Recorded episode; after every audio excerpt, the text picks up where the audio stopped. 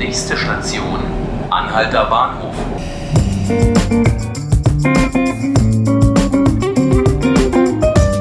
Hallo, willkommen zu 5 Minuten Berlin, dem Tagesspiegel Podcast.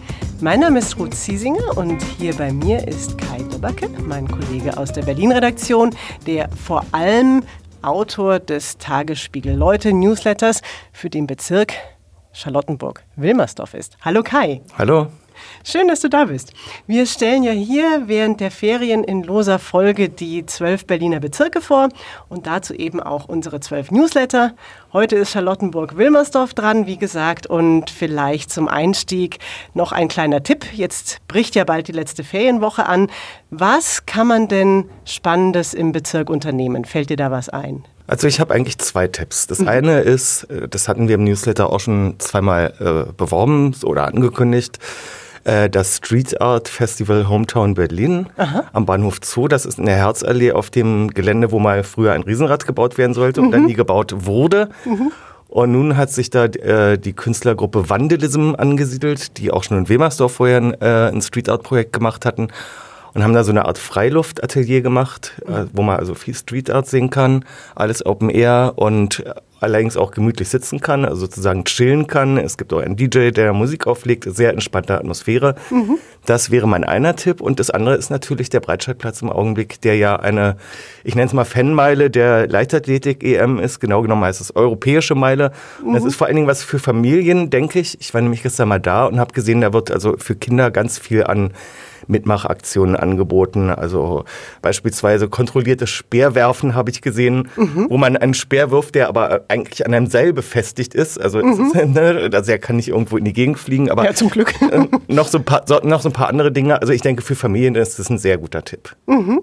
Das ist ja einiges geboten. Ich hatte nämlich auch gerade nach der Lektüre deines letzten Newsletters den Eindruck, dass man vielleicht nicht überall im Bezirk so gerne feiert, vielleicht auch etwas ruhiger ist, denn es gab ja gerade im Blick auf das Weinfest am Rüdesheimer Platz recht viele Beschwerden. Also da waren doch gerade Anwohner ähm, nicht so begeistert.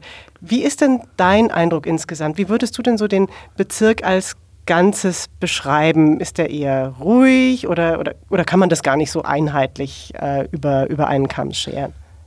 Der Bezug ist nicht ganz einheitlich, aber grundsätzlich kann man schon, würde ich schon sagen, ruhig. Also, und ja. um nochmal konkret auf das Weinfest, den Rheingauer Weinbrunnen am Rüdesheimer Platz zu sprechen zu kommen.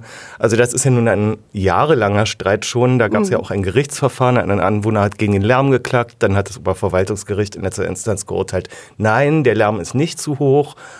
Und jetzt gerade, das hatten wir letzte Woche im Newsletter drin, hat das Bezirksamt nochmal den kulturellen Wert dieses Festes äh, betont. Es ist eigentlich ein gut bürgerliches Fest und ähm, Gut, dass sich die Anwohner über Lärm gestört fühlen, ist, ist einerseits verständlich, aber es wird doch auch nicht gegrölt. Also mhm. äh, es ist schon eigentlich ein äh, recht gesittetes Fest. Und insgesamt würde ich sagen, ist der Bezirk schon eher ruhig oder ruhig geworden, muss man auch sagen. Also wo mhm. ich selber wohne, zum Beispiel in Wilmersdorf in der Nähe vom Olivarplatz, das war früher eine richtige Kneipenmeile. Mhm. Da sind wir damals, also ich komme ja ursprünglich aus Zehlendorf, aus Zehlendorf äh, extra hingefahren, um mhm. äh, zu feiern und diese ganzen Cafés und so, die gibt's überhaupt nicht mehr. Das ist jetzt alles so, ja, gut bürgerlich geworden und äh, hat sich auch ziemlich gewandelt. Und in Charlottenburg ist es eigentlich auch nicht viel anders. Natürlich ist um den Savini-Platz äh, rum schon mehr los, aber mhm. man kann es überhaupt nicht vergleichen mit den eigentlichen Partymeilen dieser mhm. Stadt. Wenn wir schon über Veränderungen sprechen, vor dem Mauerfall war ja der Kudamm so das Zentrum der City West und der von West-Berlin. Das hat sich dann auch ein Stück weit geändert, nachdem die Mauer gefallen ist. Jetzt ist aber gerade in den vergangenen Jahren ja so um den Bahnhof Zoo und Breitscheidplatz unglaublich viel gebaut worden, ganz viel passiert. Wie entwickelt sich denn die City West aus deiner Einschätzung? Das mit dem Bauen ist natürlich richtig. Es wird unheimlich viel gebaut. Wirtschaftlich geht es auch sicherlich bergauf. Mhm. Mir fällt immer auf, wenn man zum Beispiel den Kurfürstendamm und die Straße mal nach 20 Uhr äh, lang geht, mhm. dann ist da überhaupt nichts los. Gibt es denn ein Thema, was dich jetzt im Moment oder womit du dich im Moment besonders auch im Blick so auf den nächsten Newsletter zum Beispiel beschäftigst? Äh, beispielsweise hatten wir letzte Woche äh, eine Meldung drin, dass äh, der Kurfürstendamm sozusagen die Hochburg der illegalen Wettrennen, äh, Autorennen mhm. ist. Ja. Nach dieser Meldung äh, haben sich dann einige Leser bei uns gemeldet und das will ich auch im nächsten Newsletter thematisieren und haben gefragt, warum dort eigentlich keine Blitz, kein Blitzer äh, hinkommt, kein Tempomessgerät. Die Polizei hat auf meine Anfrage noch nicht geantwortet. Ich glaube aber den Grund zu kennen. Also du hast den schweren Unfall. Das war vor zwei Jahren ungefähr. Zwei Jahren. Ja. Da sind zwei Raser in einen unbeteiligten Richtig, Fahrer genau. Tauentzienstraße, Ecke Nürnberger Straße. Mhm. Das war ein älterer Herr in einem Jeep, der völlig unbeteiligt war und auch bei Grünen über die Kreuzung gefahren ist. Und dann kamen die da angerast. Wie später ermittelt wurde, hatten die wohl bis zu 170 Stundenkilometer drauf. Und der eine ist eben in den Jeep gerast und dann ist der Senior gestorben. Das stimmt. Trotzdem, trotz dieses äh, Falles ist der Kurfürstendamm und die äh, Tauentzienstraße kein Unfallschwerpunkt. Und ich glaube, das wird auch die Antwort der Polizei sein. Denn Blitzer werden normalerweise dort aufgestellt, wo sehr viele Unfälle passieren. Aber vielleicht liegt es auch daran, wie du selber beschrieben hast, nach 20 Uhr ist da einfach nichts mehr los und dann kann tatsächlich gar nicht so viel passieren, wenn dann da Leute loslegen und unglaublich schnell über die Straße brettern. Was ja. natürlich trotzdem einfach fatal ist, weil wenn ja. dann jemand kommt, passiert einfach was. Also ich persönlich fände einen Blitzer auch keine schlechte Idee. Man muss natürlich auch immer dazu sagen, sowas spricht sich rum. Ne? Mhm.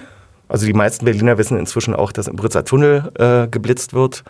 Und fahren da langsam, das ist auch gut. Ja, ich meine, trotzdem, trotzdem habe ich irgendwo mal gelesen, dass der Britzer Tunnel noch die Nummer eines der Blitzeranlagen ist. Also ich weiß nicht, ob das nicht Berliner sind oder so. Äh, worauf ich hinaus will, ist natürlich ist es so, äh, wenn da stationär was aufgebaut wird, dann wissen das diese Profilierungsfahrer, wie sie so schön von der Polizei genannt werden, irgendwann und bremsen an der Stelle ab und geben woanders Gas. Das muss man natürlich auch sehen. Ne? Gut, wir werden dieses Problem wahrscheinlich an anderer Stelle nochmal vertiefen können. Jetzt danke ich dir erstmal ganz, äh, ganz herzlich, dass du da warst. Gerne. Das war Kai Dobberke, Autor des Tagesspiegel Leute Newsletters für Charlottenburg-Wilmersdorf. Sie können die Newsletter abonnieren, wenn Sie wollen und das noch nicht getan haben. Und zwar unter der Webadresse leute.tagesspiegel.de tagesspiegel.de. Und Sie können den Podcast hören, den können Sie täglich unter der Woche ab 18 Uhr auf tagesspiegel.de hören oder bei iTunes oder Spotify abonnieren. Ich würde mich sehr freuen, wenn Sie das machen. Mein Name ist Ruth Ziesinger, machen Sie es gut und bis zum nächsten Mal.